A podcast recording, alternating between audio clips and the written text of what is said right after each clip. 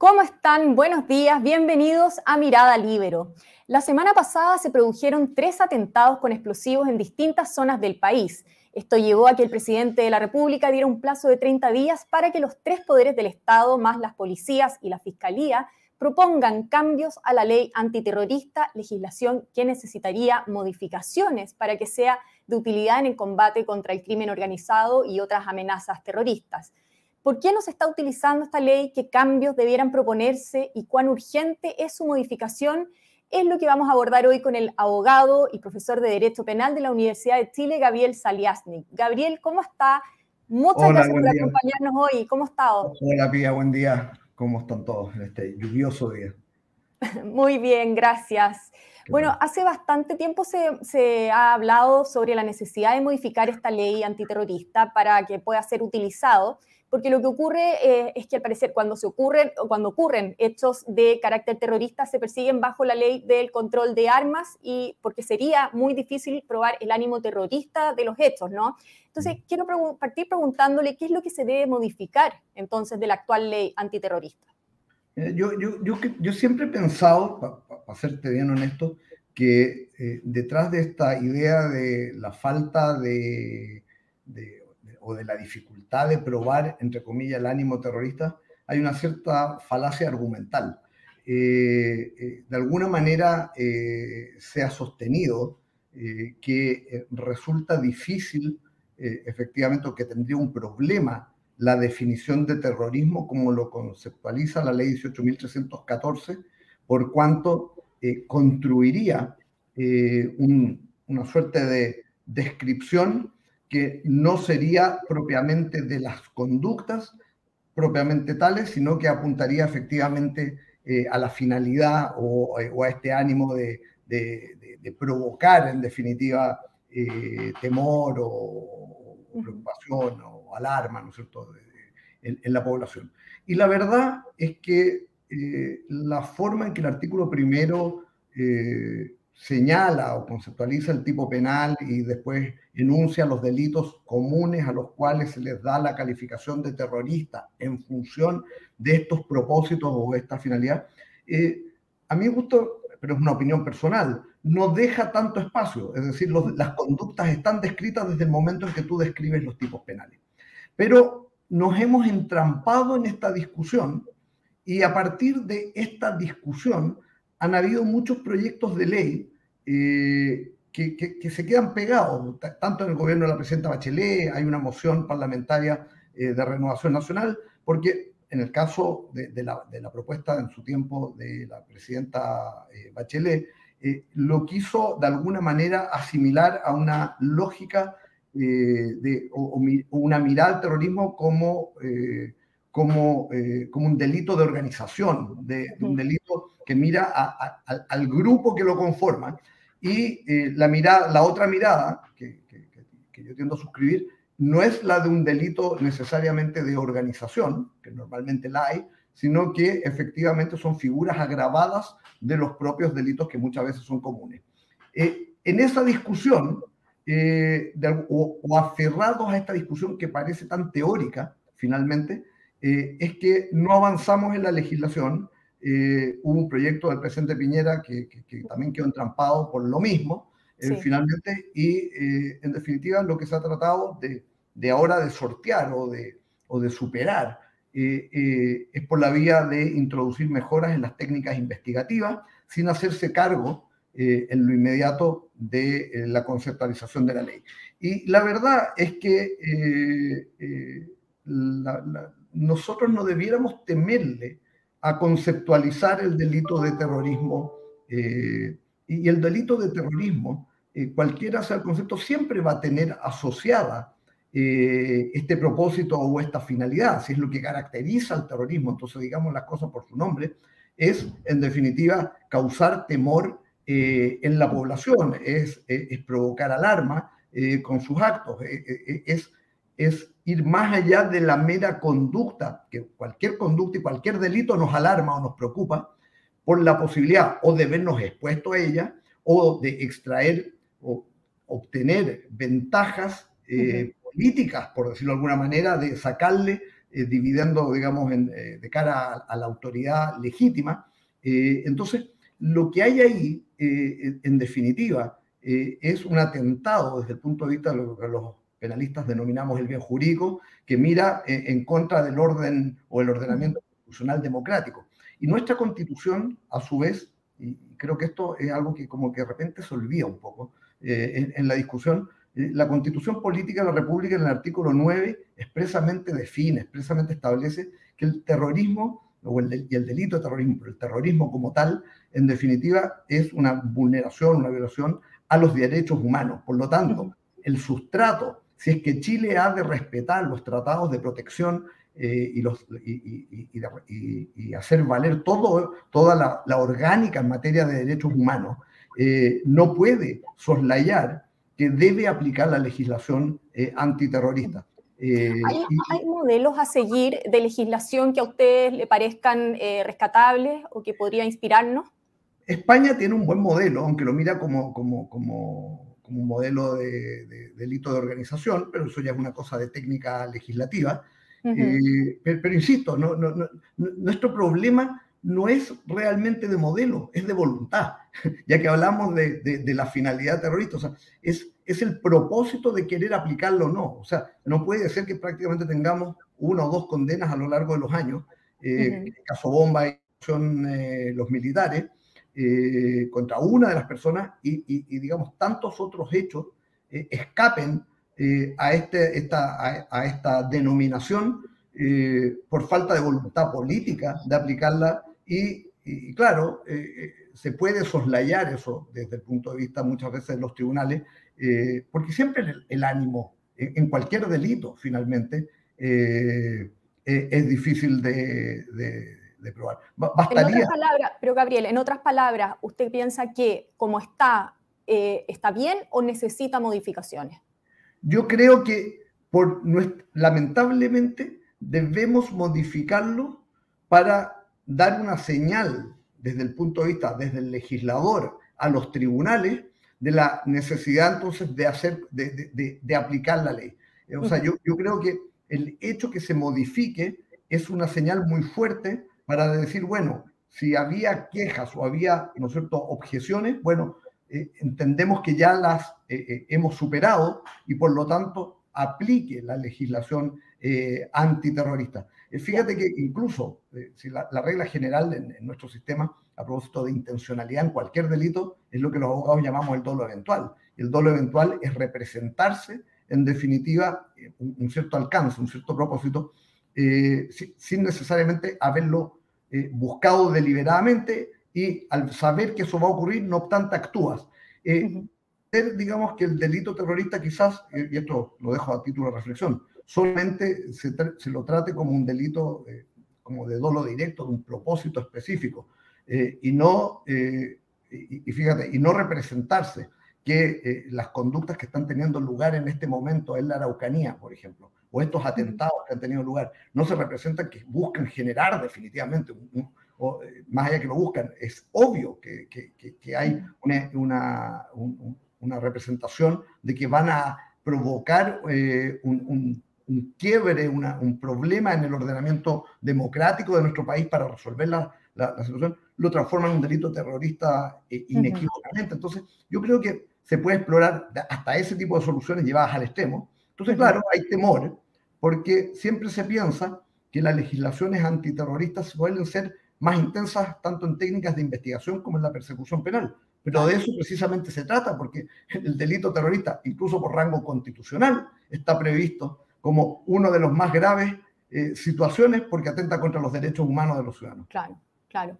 Quiero llevarlo a otro tema, eh, que es la polémica que se ha generado en los últimos días debido a la publicación el martes en el diario oficial de este decreto que permite la creación de una comisión asesora contra la desinformación. ¿Qué le parece a usted esta iniciativa del gobierno? A mí me parece que, digamos, es, propia de, un sistema estalinista. Eh, digamos, es, es una barbaridad desde el punto de vista del derecho a la libertad de expresión. Es una barbaridad pretender regular al final del día la libertad de expresión o restringirla por la vía de un reglamento o de un decreto y no mediante un proyecto de ley. Esto es algo que creo levantó ayer eh, muy claramente Jimena Rincón, la senadora. O sea, eh, y creo, creo que esa, digamos, no es una desprolijidad de parte del gobierno, es, hay, una, hay una intencionalidad eh, que, mira a imponer verdades oficiales. y eso es, muy evidente en la conformación o en la forma en que se conforma esa suerte de a dedo consejo asesor para determinar qué sería falso y qué no sería falso. y, y además con una cierta malicia porque se lo, se, lo eh, entrega esto al Ministerio de Ciencia, pero de alguna manera los designa eh, la ministra vocero de gobierno del Partido Comunista. Entonces, eh, me, me, parece que la construcción mañosa que hay ahí entre la CGGOV de traspasarle esto, a su vez, vía reglamento o vía decreto, al Ministerio de Ciencia, pero al final del día, para buscar eh, eh, verdades oficiales, a mí me parece que eh, es extraordinariamente preocupante. Es decir, son, son, son pequeños actos que van erosionando la calidad de nuestra democracia, que van erosionando la calidad de nuestro Estado de Derecho, que es algo que, bueno, tú sabes, yo soy candidato, por ejemplo, al, Colegio de Abogados, y, y, para nosotros resguardar la, el Estado de Derecho es, es, elemental. Eh, sin abogados no hay Estado de Derecho, pero sin, sin, libertad de expresión y sin eh, un poder y una democracia vigorosa, eh, en definitiva, es muy difícil pensar el día de mañana en el ejercicio, por ejemplo, de la profesión. O sea, van a haber verdades oficiales que se pueden defender y verdades que no son oficiales y por lo tanto uno, por ejemplo, como abogado no las podría resguardar o defender.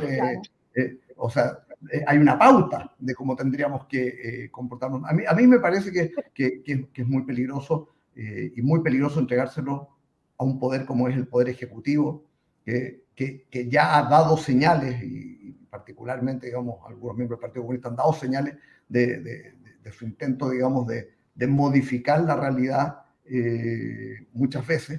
¿Y esto tiene vuelta atrás? Es decir, porque se, se, establece este decreto, se publica, eh, eh, ¿Hay cómo eh, retroceder en esto? ¿Qué, es lo que hace? yo no lo he estudiado, yo, yo me imagino que, que, esto, esto se lo puede impugnar tanto administrativamente, a mí me parece que puede haber algunos vicios que podrían invalidar este acto, eso es algo que, que abogados administrativistas debieran tener, tener que estudiar.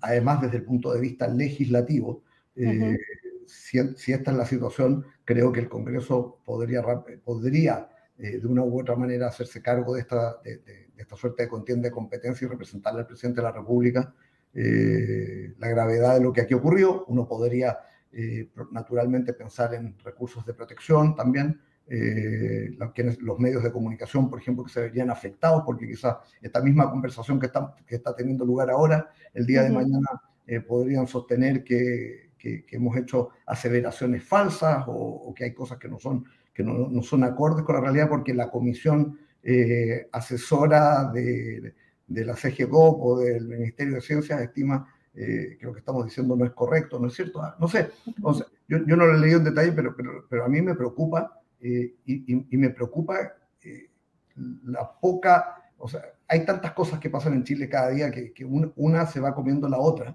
eh, pero no nos, y no nos damos cuenta cómo institucionalmente esto se está viniendo abajo eh, y, y, y, no por, y, no, y, no por casualidad, por actos deliberados. O sea, que alguien piense que esto pueda tener sentido o, sea, o, algo así, a mí me parece muy grave. Lo, lo, mismo como lo que pasa en el norte, digamos, con, con el, uso de los recursos públicos, digamos, de, eh, desviados a, a, a intereses eh, de un partido político. O sea, cuando eso ocurría con una empresa, eh, había habían querellas, había investigaciones severas del Ministerio Público, eh, ah, lo, lo, vimos, ¿no es cierto? O sea, eh, el, cuestionamiento al desvío de fondos para financiamiento de la política, y cuando, la, cuando los fondos son del Estado, parece que, que no tienen la misma gravedad. Entonces, ¿Y en ese, en ese sentido? En un momento muy crítico. En ese sentido, Gabriel, para terminar también, eh, de todas maneras, el tema de la desinformación, de las fake news, es, eh, es, una preocupación, por supuesto, para todos. Y usted mencionaba antes que eh, es uno de los candidatos a presidir el Colegio de Abogados, que las elecciones van a ser a fines de junio, el 28, 29 y 30 de junio. En ese sentido, eh, ¿qué propondría como para combatir el tema de la fake news, la desinformación?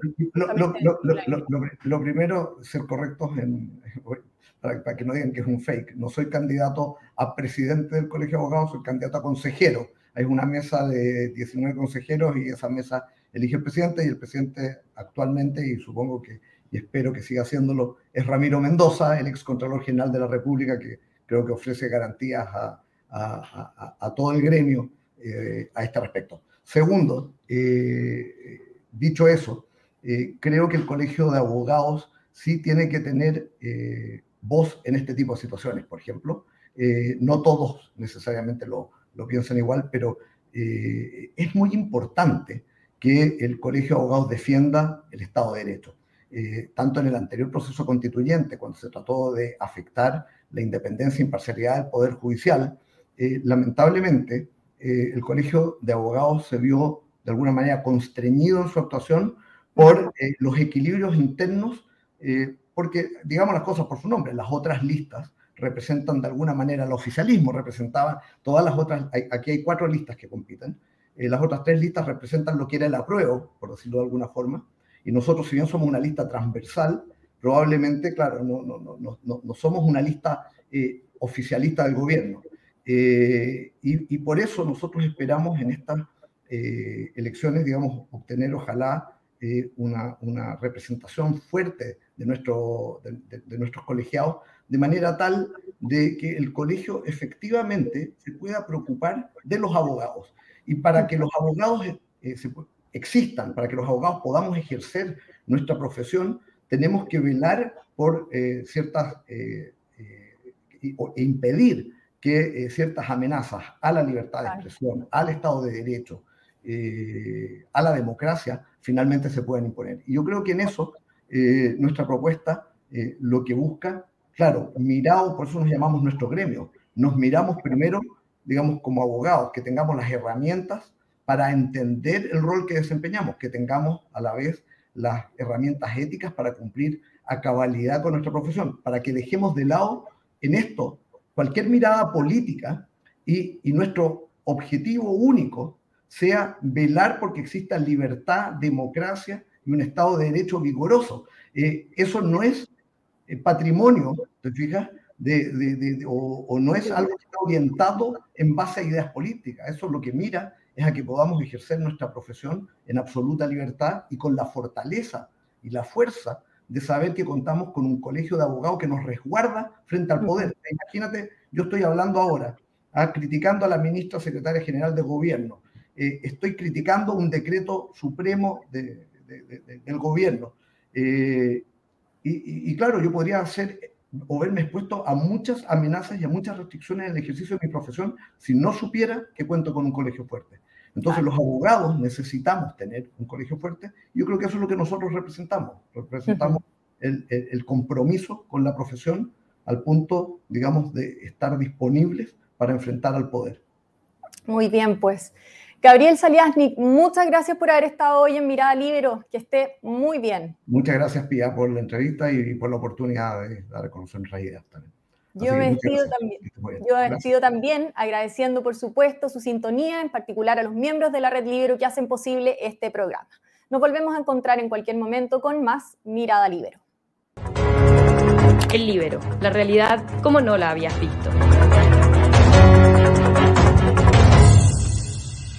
Haz que estos contenidos lleguen más lejos haciéndote miembro de la red Libero.